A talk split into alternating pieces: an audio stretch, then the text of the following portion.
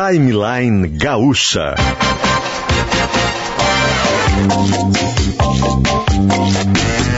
Entrevistas, informação, opinião, bom e mau humor.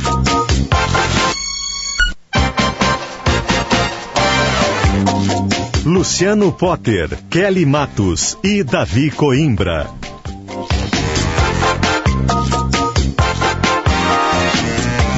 Dia, bom dia, bom dia. Chegando com mais um Timeline. São 10 horas e 7 minutinhos. Está nublado o céu da capital do Rio Grande do Sul e a temperatura é de 24 graus. Estamos no primeiro dia do mês de março de 2021. Já chegamos em março de 2021 e o Timeline chega junto com Gruppen Multisoluções Tecnológicas para o desafio da sua empresa. Também com a gente Suítes Premier Magno, as unidades mais valorizadas do primeiro residencial sênior de luxo do Brasil. Perdendo força ou indo rápido demais na hora H? Clínica Alfamen, responsabilidade técnica Cris Greco, CRM 34952. Hoje a gente tem novo parceiro. Eu vou chamar primeiro meus colegas aqui para a gente dividir essa alegria. Bom dia, Kelly Matos. Tudo bem, Kelly? Bom dia, tudo ótimo. Segunda-feira, vamos começar com energia positiva, já que os números não são bons, né? Que a gente possa pelo menos trazer um pouquinho de, de alegria e leveza aqui para os nossos ouvintes. Oi, Davi, bom dia. Bom dia, bom dia, tudo bem? Eu vos informo que Doces Guimarães, delícia a qualquer hora do dia. Guimarães.ind de indústria, ind.br é o site. A Guimarães conta com a tradição e qualidade de quem está localizado no reduto da produção de rapaduras e doces artesanais na cidade de Santo Antônio da Patrulha. A marca Guimarães se dedica à fabricação de produtos à base de amendoim e cana-de-açúcar. Aí tem paçoca, pé de moleque, tem uma linha voltada para alimentação saudável com produtos zero açúcar, além de pastas de amendoim integral em vários sabores. O site é guimarães.ind.br. Dá para seguir a marca também no Facebook ou no Instagram. Um abraço para os sócios da empresa. Então, Saul Guimarães é o pai, o Rodrigo Guimarães que é o filho, o Rafael Guimarães filho também e o gerente de negócios Vitor Neves. Então, muito, muito, muito obrigado ao seu Saul, ao Rodrigo e ao Rafael e também ao Vitor Neves que estão com a gente agora aqui no timeline Guimarães. E olha o que eu tô fazendo, ó. Vindos. rapadura, hein? A minha rapadura. rapadura. É que semana passada foi muito difícil, assim, né? Compartilhando já e mudando jazz já para os nossos doces Guimarães, para os nossos ouvintes. Eu falei, ah, eu mereço uma rapadurinha, né? Eu mereço, porque, gente, tá, tá complicado, tá pesado, tá, tá. A gente tá enfrentando, assim.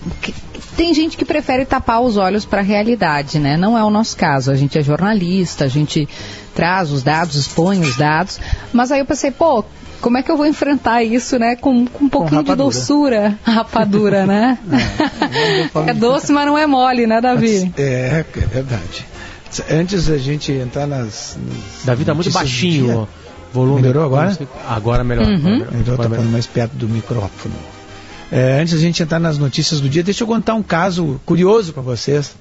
É, como você sabe, eu, eu, sou um jogador amador de xadrez, evidentemente, né?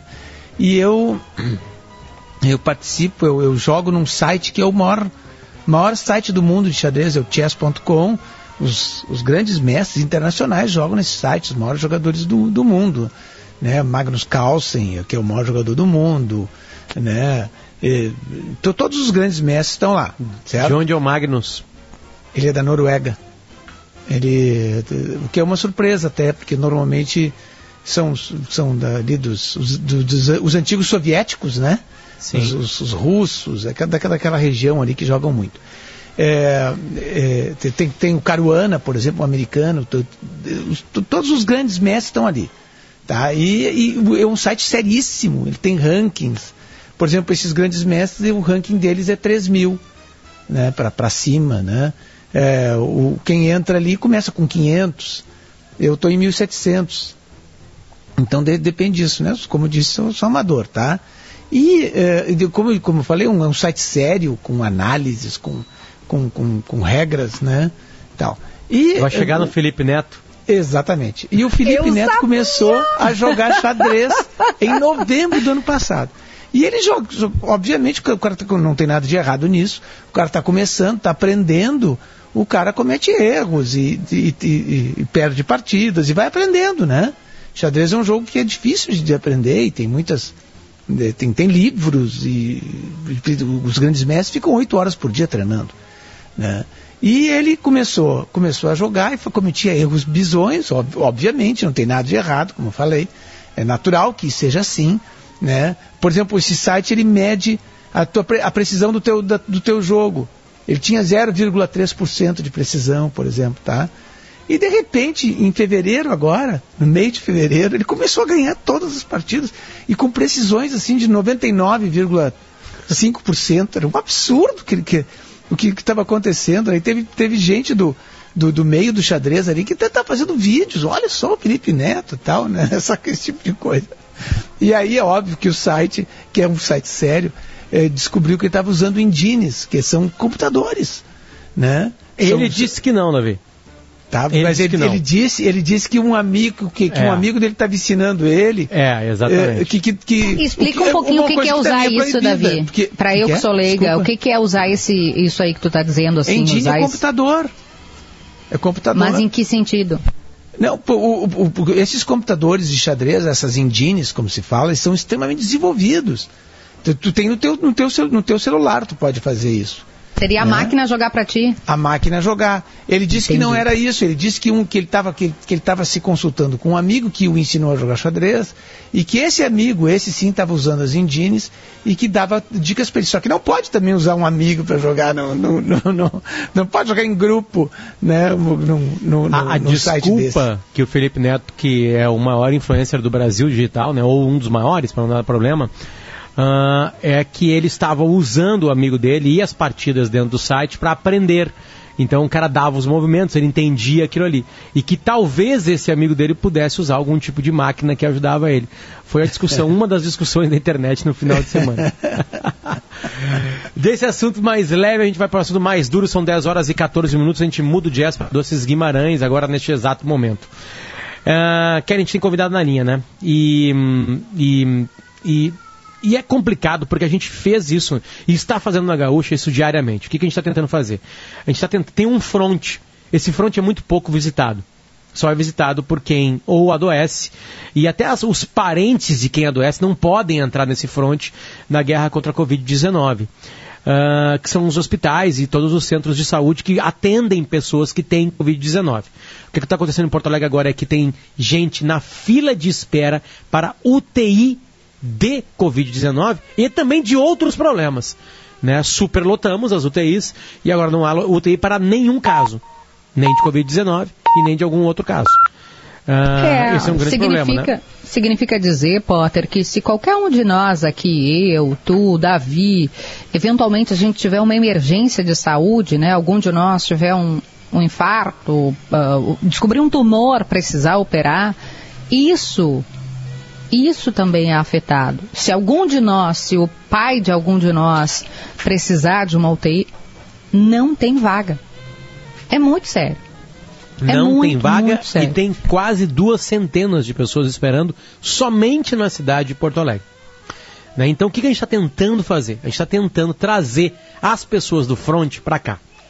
Beleza. Eu não gosto do grupo RBS. Acho que eles mentem. O Davi, RBS mente. Davi mente, a Kelly mente e o Potter mente. Nós três mentimos. Todos os nossos colegas. Tudo que a gente faz todo dia aqui é mentir para você. Eu tenho certeza absoluta que você tem um amigo médico ou médica, enfermeiro ou enfermeiro, técnico ou técnica de enfermagem, alguém que trabalha no hospital, pode ser na cantina do hospital. Eu tenho certeza absoluta que você tem alguém e conhece alguém que trabalha no front.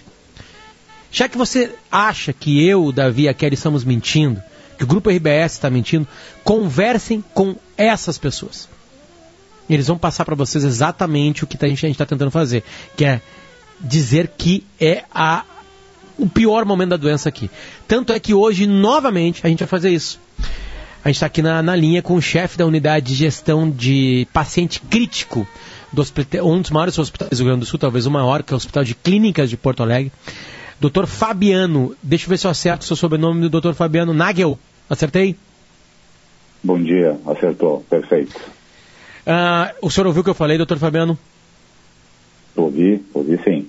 Uh, a gente está fazendo isso e trazendo o máximo possível de pessoas para falar, para ilustrar para a gente, vocês que estão aí dentro, o que está acontecendo. Para quem está aqui fora, que aparentemente é uma doença quase invisível, né, doutora? A gente, a gente vê os números no Jornal Nacional, a gente ouve os números do Macedo de manhã, a gente encerra a noite lá com o Rafael Collins dizendo os números do dia. Né? E, e as pessoas meio que não dão bola, assim, aparentemente estão tratando como numerais mesmo. O que, que o senhor pode falar para a gente por favor, até porque o senhor é do Movimento Unidos pela Saúde contra o Colapso. O que, que o senhor pode falar para a gente, por favor? Eu posso aqui repetir palavras de pacientes que tinham essa mesma mentalidade, uh, os quais eu tive que entubar na UTI para tentar evitar que eles morressem de falta de ar. Né? Mais de um paciente disse: ah, se eu soubesse que era assim, eu teria agido diferente. A questão é que ninguém está a salvo. Todos nós somos passíveis de adoecer com Covid-19 e precisar de recurso. Um recurso que simplesmente está esgotado. Como tu bem disseste, não existem leitos disponíveis de UTI para Covid em Porto Alegre. As emergências estão abarrotadas de pacientes, com dezenas de pacientes em ventilação mecânica invasiva nas emergências, fora da UTI. Além disso, nós temos pelo menos 25 pacientes em pronto atendimento de Porto Alegre aguardando UTI. E isso vem se mantendo há dias. Para que as pessoas tenham uma ideia, a taxa de mortalidade no estado na última semana aumentou em 60%. Essa é uma situação de emergência de saúde pública e nenhum dos nossos entes queridos eh, está livre do risco de não conseguir ser atendido caso adoeça. Essa é uma situação que pode ser definida em uma palavra: dramática. É a situação que nós estamos vivendo hoje. Doutor, quando a gente é, fala sobre, sobre a crise, sobre não ter mais leitos, infelizmente uma discussão política se coloca por N razões, né? pelo país estar polarizado, pelas redes sociais que deram voz para um monte de gente que tem teoria da conspiração, e aí vem um, um, uma falsa percepção de que poxa, não criaram leitos suficientes, sendo que foi dobrado o número de leitos, e o que a gente costuma dizer aqui no timeline, né, é que não tem estrutura de saúde que faça frente se os 11 milhões de gaúchos ficaram, ficarem doentes ao mesmo tempo, ou se um milhão de gaúchos ficarem doentes ao mesmo tempo. Eu queria perguntar para o senhor, para além dos leitos, se essa percepção ela é correta, ah, mas por que, que não criaram mais leitos?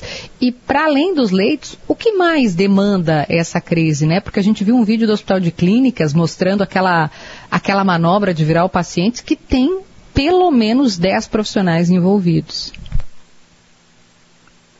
Bem, tem alguns pontos aqui a serem destacados. Primeiro, a estrutura física para expandir leitos, ela é limitada. Existem, existe necessidade de instalações, prédios, equipamentos, né? Todo, toda uma rede de suporte.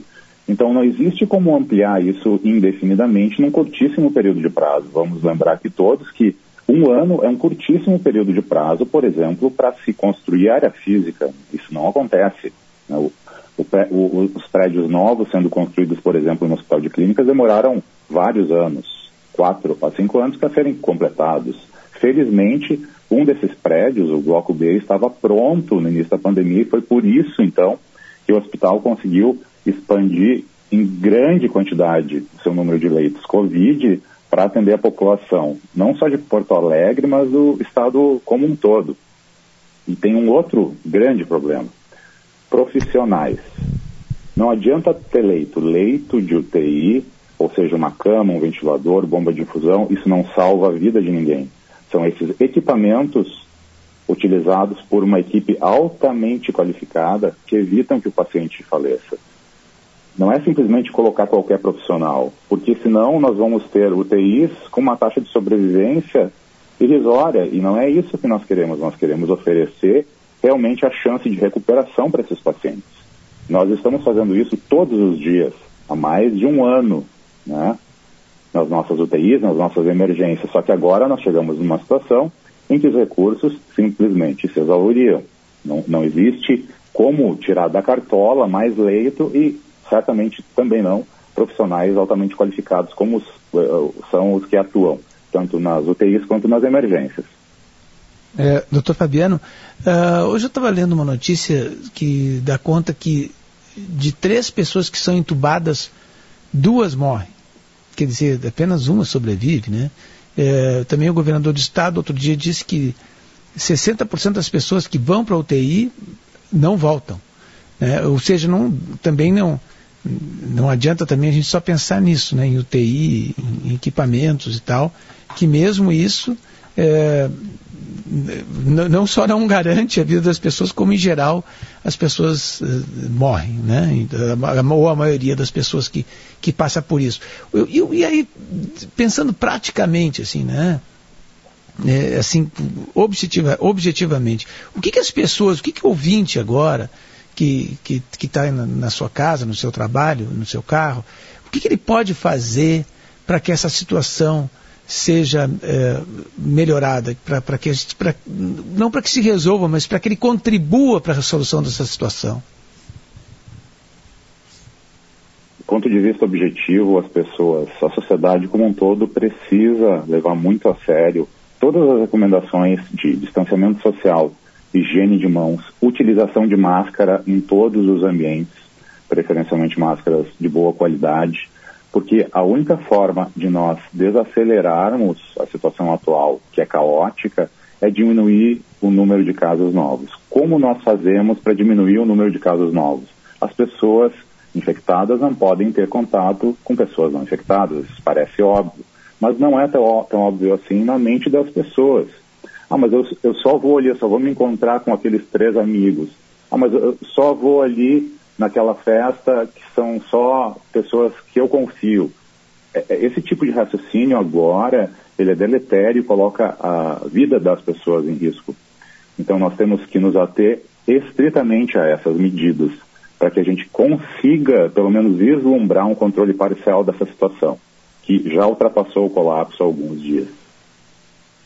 O senhor vive essa realidade, como o Potter estava dizendo no início, né? O senhor vê coisas que a gente não vê, a não ser esse vídeo que acho que a equipe do Hospital de Clínicas expôs justamente para nos dar uma dimensão, que que a situação é muito grave, né? Para além do, do, que a gente fala aqui, é, ver aquela imagem é muito impactante.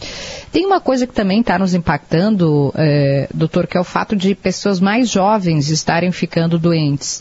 Antes a gente tinha pessoas né, acima de 60, 70, 80 anos, e agora o que a gente ouve de pessoas que trabalham na UTI, ouvi de uma amiga que, que trabalha num, como fisioterapeuta em uma UTI, dizendo que eu tenho pacientes de 30, de 40 anos intubados em estado grave, gravíssimo. O senhor pode contar um pouco para a gente sobre isso também? Tem mais gente jovem sendo internada e precisando desses cuidados nas UTIs? Eu diria mais. Existem pessoas de 18 anos, 20 anos, 28 anos. Essas idades que eu estou te citando aqui é da lista de pacientes que eu conheço quase que de cor do hospital. Então, não existe faixa etária que esteja segura. Né?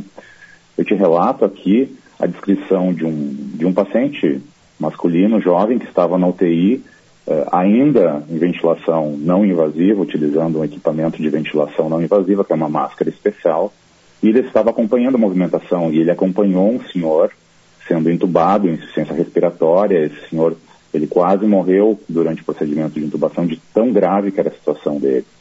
E em seguida, vendo né, o olhar daquele paciente, eu fui conversar com ele e, e ele disse: Olha só, se eu ficar assim, por favor, me intuba porque eu não quero morrer. Então, assim, a dramaticidade de uma declaração dessas, de uma pessoa de menos de 40 anos de idade é inesquecível. É, nós, todos os profissionais de saúde, lidando com isso, nós nunca vamos superar o que está acontecendo. As pessoas que estão distantes da pandemia, ah, mas eu não conheço ninguém que está internado. Essa perspectiva muda instantaneamente. Quando um amigo próximo, um colega de trabalho, ou um familiar, ou uma pessoa amada adoece né? Porque imediatamente surge a possibilidade daquela pessoa evoluir mal e precisar desses recursos que não existem agora à disposição da população. Então, esse tipo de exemplo precisa ser dado para que as pessoas entendam a gravidade da situação. Doutor, eu vou insistir um pouco nesse relato e a gente trouxe o senhor aqui justamente por isso, né? Porque o senhor está vendo e o senhor está ouvindo. É, vou insistir, ainda que seja muito duro para a gente ouvir mas para que cada um se conscientize, o que, que os pacientes dizem antes de ser entubados? O senhor acabou de contar um, né? Mas que relato o senhor pode dividir conosco para que a gente também é, consiga compartilhar desse sentimento junto com vocês e, e se solidarizar também com todas as equipes médicas? Aqueles pacientes que ainda têm condição de falar, porque muitos deles não conseguem mais falar de tanta falta de ar, nós usamos uma série de etapas de suporte ventilatório tentando, eh, nos pacientes que consigam, evitar a intubação traqueal e a ventilação mecânica invasiva. Mas quando a gente tem que chegar, eu dou um outro exemplo aqui, um paciente colega de profissão, médico cardiologista, que eu tive que intubar, mais jovem do que eu, e, e ele estava nitidamente com falha do método que ele estava utilizando, ventilação não invasiva. Eu entrei dentro do box onde ele estava e conversei bem sério com ele, olha só, a situação piorou, eu vou precisar te intubar. Ele segurou a minha mão e disse, por favor, me intuba, eu não aguento mais. São, são esses relatos que nós ouvimos todos os dias. São pessoas Era um profissional de saúde, um colega seu. Um colega de profissão meu. Né? Essas são as situações que nós vivemos todos os dias. Ou nós assistimos a um paciente que vai ser entubado, fazendo uma videochamada com o seu familiar, com o seu ente querido, muitas vezes para se despedir, porque alguns desses pacientes, eles não vão sair da UTI, né? Então, são situações dramáticas e reais, né? Isso, isso não, não é um filme, isso é a dura realidade do nosso dia a dia, e que pode envolver qualquer pessoa. Doutor, eu só quero que o senhor repita a estatística, o Davi, foi o Davi que falou, na verdade, mas o senhor também certamente deve saber, pelo menos no hospital de clínica, né, já que o senhor é chefe da unidade de gestão de paciente crítico né, do hospital, uh, é, dessas pessoas entubadas, quantas sobrevivem? Isso é muito relativo. Cada hospital vai ter a sua performance, né? E dependendo da faixa etária, é, isso também vai mudar. Pacientes mais idosos têm uma performance diferente daqueles mais jovens. Mas uh, dados nacionais, né, compilados e publicados em revistas científicas avaliadas por pares, mostram que no Brasil a taxa de mortalidade dos pacientes que vão à ventilação mecânica ultrapassa os 50%, em alguns locais pode chegar a 75%. E essa é uma estatística que se repete mundo afora. Né? Obviamente existem locais onde essas taxas são melhores, por uma série de fatores aqui complexos, mas que eh, já, já, representam e ilustram a magnitude do problema que nós enfrentamos. Né? É, ou metade, ou até de cada, como, de cada quatro, três não consegue voltar depois da ventilação, né? Eu queria que o senhor ficasse um pouquinho, porque é exatamente isso no sinal de 10 e meia que a gente está tentando fazer aqui na programação inteira da Rádio Gaúcha. Esses relatos humanizam, no sentido de trazem palavras para essas dores. Eu quero que o senhor conte agora, conte agora histórias porque é uma doença que está matando e mata de forma solitária. Não tem parente segurando a mão, não tem visita, não tem um sofá ao lado da cama, não tem é, é, é alguém contando como é que estão os netos, os irmãos. A pessoa entra para o hospital e fica isolada e deu. Não tem, como outras doenças até com talvez maior mortalidade, né, onde tem alguém que fica acompanhando, tem as horas finais, tem um recado final, tem a palavra final. Essa doença não tem essa característica. Eu quero que o senhor traga exatamente esses relatos de despedida e quanto tempo depois a pessoa morre, né? Obviamente, o senhor pode trazer dois ou três casos, né? Para a gente ter uma, mais ou menos uma ideia. Mas também fala dessa, dessa solidão, dessa morte solitária que é a Covid-19. Cada hospital tem a sua própria organização. Por exemplo, no Hospital de Clínicas existe uma equipe de comunicação que é composta uh, multidisciplinarmente e que muitas vezes propicia a visita de algum familiar para que se possa, pelo menos, uh, se fazer uma despedida em um paciente que está num quadro refratário que não vai sobreviver. Mas certamente uh, os pacientes eles ficam sozinhos, isolados. Mesmo aqueles que não estão intubados, que ainda estão conscientes, eles ficam sozinhos. E, e, eles acabam desenvolvendo um apego muito grande à equipe, porque as únicas pessoas com as quais eles conseguem conviver são as pessoas, eles acabam conhecendo os profissionais pelo nome, que estão lá todas as manhãs, todas as tardes, que vêm às noites. Então, essas pessoas, elas se tornam o substituto da família que não está ali, porque elas precisam de algum apoio emocional. E toda a equipe oferece isso. Só que isso tem um preço. Todos os profissionais oferecendo esse apoio, eles se desgastam. É, eu costumo dizer que quando nós, nós vemos um paciente se despedir do seu familiar ao telefone, todos nós morremos um pouquinho naquele momento. Porque nós sabemos que existe uma chance muito razoável daquela pessoa nunca mais sair da UTI com vida. E essa é uma situação de todo dia, né? Não é uma eventualidade. Nós fazemos isso todos os dias, o dia todo, né? E muitas vezes a visita de despedida, quando o paciente se encontra num quadro refratário, na verdade é um exercício de, de, de humanidade que é necessário fazer, porque a morte na nossa sociedade ela é manejada de, de formas que muitas vezes são inadequadas. Então, nós tentamos mostrar para os familiares, em algumas situações, que tudo, tudo que poderia ter sido feito foi feito e que, infelizmente, a evolução da doença é essa, é uma doença nova, grave, e, e essas pessoas, via de regra, a despeito da dor dilacerante, elas ficam gratas de pelo menos poder ter dado a Deus aquela pessoa que eles amam. Qual foi a última pessoa que você viu morrer de Covid-19? O nome dela, não precisa falar o sobrenome, se for um nome comum, obviamente, pode falar. Quando foi, que horas foi e o que aconteceu? Foi na última sexta-feira, um paciente de 58 anos, com hipoxemia refratária, ou seja, o oxigênio do sangue era tão baixo, a despeito de todas as medidas, que os órgãos do corpo entraram em falência, morreram. Infelizmente, é... eu, já, eu já acompanhei a morte de centenas de pessoas ao longo da pandemia como um todo. É, se, se, as medidas todas forem tomadas com sucesso, se é, as, as, coisas acontecerem a contento agora no, em Porto Alegre, no Rio Grande do Sul, o senhor calcula que em quanto tempo assim a gente pode ver esses índices é, melhorarem, serem reduzidos? Essa é uma pergunta importante sem uma resposta boa pelo menos durante o período de bandeira preta, nós vamos precisar continuar acompanhando as estatísticas. Conforme os valores né, dos dados diários se apresentarem, muito possivelmente vai ser necessário prolongar esse período de bandeira preta e distanciamento social máximo. Cabe aos gestores públicos tomarem essa decisão, auxiliados. Mas prolongar quanto? O que, que o senhor calcula? O que, que o senhor calcula de, de, de quanto tempo seria esse prolongamento? além, além do período já programado, talvez mais sete dias, talvez mais 14 dias. Isso depende da evolução e do cumprimento das medidas propostas. É, não, eu estou pensando no mundo ideal, né? Estou pensando no mundo ideal, que, que, que, que, que as coisas deem certo. O problema é que pensar no mundo ideal, nesse momento, não está funcionando. Nós contávamos com a consciência das pessoas e, obviamente, as últimas semanas mostraram que isso não existe. Então, realmente, agora nós temos que esperar, porque não existe como ter certeza absoluta de números agora. Os números que nós temos certeza são os das mortes e das taxas de ocupação acima de 100%.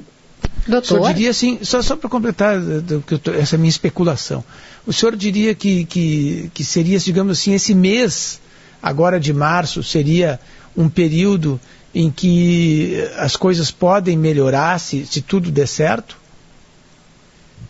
nós poderíamos ver alguma melhora ao longo do mês de março. Sim. O mês de março vai ser um mês péssimo, com certeza. Se as medidas forem respeitadas, né, nós conseguirmos desacelerar o número de casos novos, nós podemos ter uma perspectiva dentro do mês, mas certamente esse não vai ser um mês memorável em termos de resultados. Doutor, uh, para a gente já encaminhar e agradecer ao senhor por pela paciência de conversar com a gente sobre um tema tão duro. A gente está falando com o Dr. Fabiano Nagel, chefe da unidade de gestão de paciente crítico do Clínicas. Tem uma outra coisa que, que é muito difícil, me colocando no lugar de um profissional de saúde, que é escolher. A gente tem mais de 100 pessoas esperando por uma vaga na UTI. Quando surgir, vai surgir uma, não vai surgir 100. E aí tu tem que escolher se é a Kelly, se é o Potter ou se é o Davi. Como é que é essa escolha? Que, que, que, que, dores carrega uma escolha? Ainda que vocês, profissionais de saúde, tenham sido treinados nesse sentido, né? Imagino que escolher quem vai ter chance de viver entre nós três aqui, né? eu estou citando nós três porque estamos participando da conversa, não deve ser uma tarefa fácil. Esse é um dilema moral e ético que, infelizmente, os profissionais já estão enfrentando. Né? Como tu bem disseste, existem muitos pacientes esperando. Existem critérios objetivos para tentar estratificar esses pacientes, quais que vão ser alocados primeiro e quais que vão ser alocados depois. Uh, o fato é que existem muitos pacientes de todas as categorias. Então, quando eu tenho dois tipos de pacientes bem distintos, bom, a categorização me ajuda. Mas e quando eu tenho 40, 50 pacientes iguais? Ou jovens com, pouca morbidade, ou pacientes idosos com várias comorbidades. Como é que eu faço para escolher entre eles? A literatura mundial mostra, em geral, é por ordem de chegada, né? Então, assim, essas escolhas, infelizmente, eu friso aqui de novo, elas já estão sendo feitas e às custas de um trauma permanente para aquele profissional. Nós nunca esquecemos essas decisões. Nós não vamos para casa seguimos a nossa vida normal. Nós levamos aquele caso, aquela decisão conosco, para o nosso lar, para a nossa família, na nossa consciência, e isso é, é uma sequela que vai ficar em todos nós, em definitivo. O senhor Doutor. deve, não sei se o senhor é pai, se o senhor né, é casado ou não, mas a gente conversou na última semana com o Dr. Gazana, que é aí do Clínicas também, e do Moinhos, e a gente perguntou para ele, aliás, ele pediu, né, Potter, ele falou, Potter, me dá um Sim. segundo para poder se dirigir à família dele pela ausência e, e ele pediu desculpas. O senhor está conseguindo ver a sua família? O senhor está tá conseguindo chegar em casa e, e, dormir depois de um plantão como esse que o senhor tem que escolher quem é que vai viver ou não? A minha esposa tem sofrido muito, ela também é profissional de saúde, ela é enfermeira de uma UTI que atende pacientes Covid. Então ela também compartilha desse sofrimento e infelizmente isso está tendo um impacto direto na vida pessoal de todos os envolvidos. Não existe como simplesmente desligar um botão e voltar à vida normal. Uh, muito pouca ou quase nenhuma atividade realmente traz alguma satisfação porque a nossa cabeça está sempre conectada. Né? Nós não conseguimos desligar dos problemas que nós sabemos que nos aguardam no próximo turno ou na próxima hora. Então, sim, todos nós estamos pagando um preço adicional, que é a dificuldade para que a vida familiar seja minimamente parecida com o que era antes. Doutor, uma última palavra. É, até eu vou convidar as pessoas para ir no Instagram, porque ele tem relatos de mais outros médicos, pessoas que trabalham no hospital, né? Que é um Instagram que, que, que, que onde a gente sabe, já, já, já, já conheci o senhor, obviamente, mas assim, foi através do Instagram Unidos contra o Colapso. Unidos contra o Colapso. Já tem 14 mil seguidores, né? E tem depoimentos ali de atletas, treinadores, né? Médicos, algum, alguns. É, foi ali que se espalhou uma, uma, uma imagem que está bem, bem, bem, bem espraiada, que é como que é a, a, a, o desconforto do, do, do respirador, aquele que entra na, vamos lá, linguagem gaúcha, pela boca, vai pela goela, né? e entra ali para tentar colocar ar para dentro, né? É uma montagem assim. É, é, é, ali é, é, mais um caminho da gente enxergar coisas que estão acontecendo né, nos hospitais, né? Unidos contra o colapso, é isso, né? Sim, essa foi uma iniciativa a política e a partidária de, de disseminar as informações importantes para a população, para que todos tenham a noção clara que o papel fundamental para evitar que essa situação continue é individual, cada um precisa tomar as ações necessárias. Não existe uma varinha mágica que o governo possa agitar e resolver a situação. Como sempre, a sociedade tem nas suas mãos a possibilidade de resolver esse enorme problema, seguindo as orientações das entidades representativas da saúde, tanto nacionais quanto internacionais, das sociedades de especialistas uh, que, uh, que congregam as pessoas com maiores referências do ponto de vista técnico e científico e humanístico do Brasil. Então, todas essas entidades, instituições, associações estão representadas parcial ou totalmente nesse grupo, com o intuito de esclarecer as pessoas para o que deve ser feito, que é assumir a responsabilidade para tentar evitar uma catástrofe ainda maior. Este é o doutor Fabiano Nagel, ele faz parte, ele é chefe da unidade de gestão de paciente crítico do Hospital de Clínicas de Porto Alegre. A entrevista foi dura, doutor, mas foi real. Eu acho que é necessário que a gente faça esse trabalho aqui. Né? A Gaúcha é uma das rádios mais ouvidas do Brasil. Aqui no Rio Grande do Sul ela é uma rádio muito, muito ouvida. A gente está tentando trazer o relato do front. Acho que o, esse seu relato foi bem rico e deu o tamanho do programa que a gente está vivendo. Muito obrigado pelo seu carinho e bom trabalho. Eu que agradeço a oportunidade. Um bom dia a todos.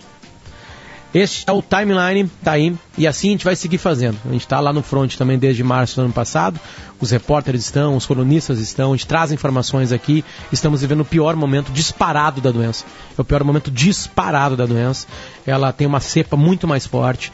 Né? Para quem conhece o desenho do vírus, que tem aqueles caulezinhos né, com aquelas, a, aquelas agarradinhas, esta cepa tem mais daquilo. Eles têm mais daqueles coisinhas para agarrar no corpo. É por isso que ele está entrando mais nos corpos e ficando mais tempo ali. Ele se agarra mais, é mais difícil de tirar o vírus, né? Estou sendo bem grosseiro, né? mas para fazer uma metáfora. É por isso que essa cepa é muito forte. A formatação do vírus aumentou, é, mudou e ele tem mais jeito de se agarrar na gente. É por isso que ele está bem mais complicado e é assim que a gente está tentando contar aqui para vocês na Rádio Gaúcha, certo? Nossa equipe técnica hoje é formada pelo Eduardo Polidori, que comanda a máquina de áudio. Junto com ele está o Daniel Rodrigues na técnica e o Rudney Augusto e Manito também, né? Junto com a gente. Muito obrigado, rapaziada, certo? O Sérgio Altenhofen também está com a gente. Na nossa produção de ouro, Lisiele Zan Zanquetin, também junto com Bruno Pancô e Larissa Brito. Uh, a gente vai e volta e a gente vai um, trazer a informação de que chegou um novo treinador do Esporte Clube Internacional a Porto Alegre. Fica por aí que a gente já volta. Procurando um investimento imobiliário qualificado. Magno, o primeiro sênior living de luxo do Brasil, já está 70% comercializado no pré-lançamento. Você ainda pode fazer parte deste sucesso. Investindo nas suítes Premier, você terá uma perspectiva de alta rentabilidade, prioridade de uso e diferenciais só encontrados em um grande investimento imobiliário. Acesse o site magnosenior.com.br. Conheça o produto, a viabilidade e os fatores de risco da oferta em magnosenior.com.br.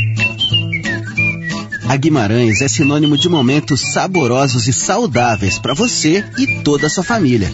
É mais qualidade de vida na forma de produtos como a nossa pasta de amendoim, a paçoca e muitas outras delícias para você viver momentos mais gostosos, mais felizes no seu dia a dia.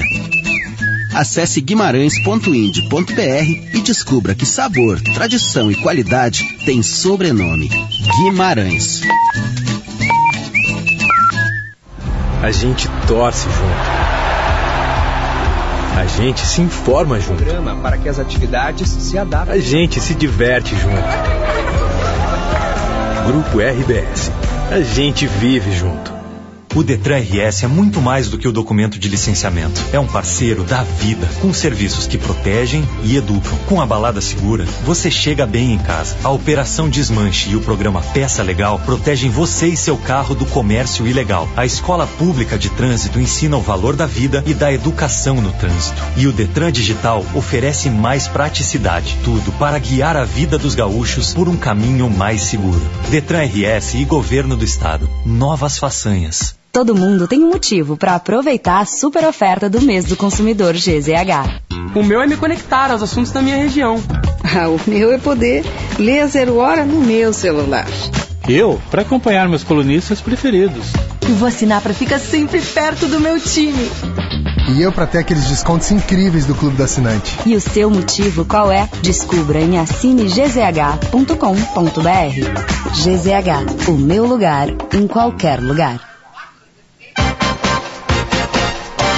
Rodrigo, ok? Rodrigo sim está ok, estamos de volta com o Timeline, 10 horas e 46 minutos. Este é o Timeline. Hoje a gente está muito feliz que chegou mais um patrocinador com a gente aqui. Já estavam com a gente, Suítes Premier Magno, as unidades mais valorizadas do primeiro residencial sênior de luxo do Brasil e fica no bairro de Três Figueiras, em Porto Alegre. E o site é magnosenior.com.br. Gruppen está com a gente, Gruppen nunca saiu Gruppen nunca saiu. Ficou com a gente aqui todo o tempo. Gruppen, multisoluções tecnológicas para o desafio da sua empresa. Gruppen.com.br 2Ps e N Nair no final. Perdendo força ou indo rápido demais na hora H, Davi Coimbra, Clínica Alphaman. Responsabilidade técnica Cris Greco, CRM 34952 e hoje teve a chegada da Doces Guimarães, delícia a qualquer hora do dia. O site é guimarães.ind de indústria.br. A Guimarães conta com a tradição e qualidade de está localizado no reduto da produção de rapaduras e doces artesanais da cidade de Santo Antônio da Patrulha. A marca Guimarães se dedica à fabricação de produtos à base de amendoim e cana-de-açúcar. E aí tem paçoca, pé de moleque, tem uma linha voltada para alimentação saudável com produtos zero açúcar, além de pastas de amendoim integral em vários sabores. Já falei o site guimarães.ind.br. Ah, dá para seguir a marca também no Facebook ou no Instagram Doces Guimarães. Vou dar um abraço de novo pro seu Saul Guimarães, que é o pai, os irmãos Rodrigo e Rafael, é, Rafael e Rodrigo, né, também Guimarães, e o gerente de negócios, o Vitor Neves, e toda a rapaziada das fábricas, né, da Doces Guimarães, obrigado por estar com a gente, a Kelly está hoje desfrutando de uma rapadura de leite, é de leite essa aí, Kelly? Leite ou amendoim? Amendoim e melado. Amendoim, amendoim melado. e melado, certo? Uma Mudamos de jazz com agora cafezinho. para Doces Guimarães, que delícia. E chamamos Rodrigo Oliveira, tem novidade no futebol gaúcho, Rodrigo, bom dia. Tem sim. Bom dia, Potter, Kelly, Davi, Miguel Ángel Ramírez, o novo técnico do Inter, já está em Porto Alegre, desembarcou na manhã de hoje, está em reuniões com a direção, estará no Beira Rio hoje à noite, assistindo a partida do Inter contra o Juventude pelo Campeonato Gaúcho. Inicia o seu trabalho, contrato de dois anos, o jogo é às 8 horas da noite e o Ramírez estará assistindo. Ainda não está definido quando o Miguel Ángel Ramírez vai estrear no comando do Internacional, mas a tendência é de que ele, em um primeiro momento, comande o grupo principal em uma pré-temporada, deixando ainda por um bom tempo o técnico do Sub-20, Fábio Matias, comandando os garotos na disputa do Campeonato Gaúcho. Miguel Ángel Ramírez, 36 anos, é espanhol, o seu principal trabalho foi no Independiente Del Valle, no Equador. Ele conseguiu o título da Copa Sul-Americana de 2019. Tem uma longa experiência trabalhando em categorias de base, tanto no futebol espanhol, no Las Palmas, no Alavés, no próprio Independiente Del Valle e trabalhou por bastante tempo, por seis anos, na Aspire Academy, que é um projeto do Qatar criado é, no início do- dos anos 2010 para alavancar o futebol do Qatar de olho na Copa do Mundo de 2022. O Miguel Ángel Ramírez vai. A ideia do Internacional com o Miguel Ángel Ramírez é mudar a forma de jogar futebol. Ele gosta do 4-3-3, gosta da valorização da posse de bola e começa agora, pessoal, a era Miguel Ángel Ramírez. O jogo de posição, né? O famoso o jogo, de, posição. É uma filosofia que o Miguel Ángel Ramírez gosta, que tem como principal expoente o Pepe Guardiola. Em resumo, no jogo de posição, cada jogador é responsável por uma área específica do campo. Um exemplo, em qualquer time, o goleiro ele é responsável pela grande área. Ele pode até sair da grande área para chutar a bola, para fazer uma jogada, mas ele volta. A posição referência do goleiro é a grande área. No esquema do Miguel Ángel Ramírez, cada um dos 11 jogadores tem uma referência. Por exemplo, o ponta esquerda fica na ponta esquerda. Se a bola estiver na ponta direita, o ponta esquerda não vai sair de lá, ele vai ficar naquele lugar, mesmo que a bola esteja do outro lado do campo. E cada jogador tem o seu. É um conceito muito complexo, mas explicando de uma forma grosseira, é dessa forma. Cada jogador é responsável por uma posição do campo e através da posse de bola, da troca de passes, a ideia é chegar ao gol. Quem joga assim hoje no Brasil? No Brasil, nenhum. ninguém. No Brasil ninguém. O Domenech Torrente tentou fazer isso no Flamengo, mas acabou não. É, é um, é um esquema que precisa de tempo. É, um- é uma filosofia que precisa de tempo para ser treinada e implementada. O Domenech não teve muito tempo no Flamengo para implementar isso. O Miguel Angel Ramírez, de certa forma, vai implementar ou tenta implementar no Inter um conceito novo se tratando de futebol brasileiro. Davi, hoje vai ter crítica ao Miguel Anjo Ramírez no sala de redação? Só na chegada, que ele desceu mal do avião? acho, que é, acho que é muito cedo, né? Acho que é muito é, exatamente, cedo por isso que eu pergunto. Então aguardem hoje o sala de redação, se a gente vai ter, diz que já vai, vai ter crítica, crítica ao Renato. não. Eu ia falar isso, veio na ter. ponta da minha língua, mas voltou. Eu ia falar assim, mas vai ter crítica ao outro treinador, mas achei que... Não, não vamos trazer Vai, crítica hoje é dia- aqui. Hoje, Esse hoje é um o bloco dia do, mais leve. Como diz, diria o Guerrinha na sua voz inconfundível, hoje é dia do Renato apanhar. Rodrigo Oliveira, obrigado Ô, pelo Potter, carinho. Volte sempre. Fale, Potter, fale, fale. Uma outra informação importante, o Inter é, entende, o Miguel Ramírez entende que no seu esquema ele gosta do 4-3-3, ele gosta muito de ter ponteiros, extremas, jogadores rápidos para jogar nas beiradas do campo. E a avaliação é que o Inter não tem jogadores com esse perfil, tem só um, na verdade, o Caio Vidal. De- o, o Marcos Guilherme não deve ficar e não tem outros jogadores com esse perfil. A ideia é buscar atletas rápidos e dribladores para jogar nas pontas e tem um nome que interessa ao Inter e o Inter já se mobiliza para fazer a contratação. É o atacante Carlos Palacios, 20 Ah, anos, Palacios. é chileno, joga no União Espanhola. Fez um bom Segundo- chileno esse ano, né? Ele, ele é uma, considerado uma promessa do futebol espanhol. Segundo o jornal La Terceira, o União Espanhola quer 4 milhões de dólares pelo jogador. Se for esse valor, o Inter não vai pagar. Mas nada que não possa ser negociado, né, Potter? Perfeito. Muito obrigado ao Rodrigo Oliveira. E do futebol, a gente dá uma aliviada no programa que tá bem pesado hoje na primeira parte, né? A gente vai para Tiziano Osório, porque ontem uma das maiores premiações, uma das, ma- das principais premiações do mundo do cinema e das séries, né? Aliás, a principal, eu acho, premiação de séries, a, a que primeiro deu bola para isso, enquanto as séries eram apenas na televisão, né, de canais de televisão, o Globo de Ouro teve ontem. E o que tu tem de mais importante para nos passar, por favor, Tiziano Osório, aquilo que, que foi premiado ontem e que a gente precisa ver. Por favor, bom dia. Bom dia pra vocês. Eu assisti a premiação ontem, tá? Foi meio chata a premiação, né? Porque é, já o Globo de Ouro em si já não é uma premiação muito atraente, porque é uma premiação antiquada, né? E no formato virtual ela ficou esquisita. Deram azar de no primeiro prêmio da noite, que foi para melhor ator coadjuvante, pro Daniel Kaluuya, que ele é o protagonista do Corra e agora ele, ele ganhou como o Fred Hampton, líder dos Panteras Negras em Judas e o Messias Negro, deu um problema técnico. Ele começou a falar e não se ouvia, não se ouvia o som. Mas deram, deu tempo de corrigir a ponto de ele conseguir agradecer. Olha, Potter, o que me chamou a atenção foi o- os prêmios foram saindo e uma coisa que eu consegui amarrar assim é que foi muito escolhido a dedo assim os prêmios de cinema assim né? Tu pode, eu acho que acho que consegui fazer isso na coluna que eu publiquei em GZH, dá para ver que tudo está mais ou menos alinhado a uma ideia assim de temas políticos ou sociais, né? E uma maneira de limpar a barra da própria Associação de Imprensa Estrangeira de Hollywood, que é quem concede o prêmio. Agora há pouco saiu uma matéria no Los Angeles Times, né, falando sobre alguns escândalos ligados ao Globo de Ouro, né, um, que é sobre uh, pagaram as hospedagens de, de jornalistas para promover o Emily em Paris, que acabou não ganhando prêmios, mas estava concorrendo, né, e outro que foi uma surpresa assim para mim, realmente, que entre os 87 jornalistas que votam no prêmio não tem nenhum jornalista negro, né?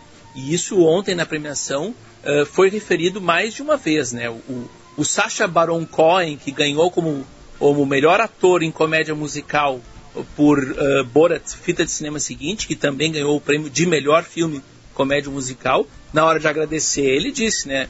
Ah, muito obrigado à associação uh, totalmente branca de jornalistas estrangeiros de, de Hollywood, né? E, e, em algum momento da premiação também três integrantes da organização foram ao palco, né? Tinha uma, a cerimônia foi meio virtual, meio meio presencial. Eles foram ao palco para fazer um meia culpa e dizer que sim querem uh, mudar isso, né? Então, como reflexo disso, a gente viu, por exemplo, três dos quatro prêmios de atuação foram para não só apenas atores negros, mas atores negros em papéis que discutem o racismo. Eu sei que já está tocando musiquinha aí, né, Potter? mas eu vou ser mais rápido aqui. Agora, 30 segundos, por favor, o prêmio Luciano, vai de lá. melhor, o, o prêmio de melhor drama, filme dramático, que é o, o grande indicativo para o Oscar, foi para Nomadland, que não chega a ser o filme mais político entre eles, tinha o Sete de Chicago, mas é um filme que toca num assunto muito contemporâneo e urgente, que é a questão do impacto da recessão econômica né, na, na vida das pessoas comuns. A, a, origem é a crise lá de 2008, mas o filme ganhou atualidade com a pandemia do coronavírus, né, que também uh, impactou a vida de muitas famílias. No caso, a, a, protagonista, que é a Frances McDormand, ela perde emprego, perde a casa, perde até o marido, fica viúva e passa a morar numa van, né? Daí, e passa a ser uma nômade, né? Por isso que o título é Nomadland. Feito. Perfeito, mais obviamente, né, em GZH, nas colunas de Tiziano Osório, que acompanha isso diariamente pra gente. Obrigado, Tiziano. Muito obrigado a Rodrigo Oliveira. Um também muito obrigado a todo mundo que nos escuta e aos nossos patrocinadores Doces Guimarães, Gruppen, Magno Senior e Clínica Alphaman. Kelly e Davi, beijo pra vocês. Beijo. Notícia na hora certa e depois chamar na geral, primeira edição. Tchau, tchau. Boa semana. Ouça a Gaúcha a qualquer momento e em todo lugar. O programa de hoje estará disponível em gaúchazh.com e no Spotify. Timeline Gaúcha.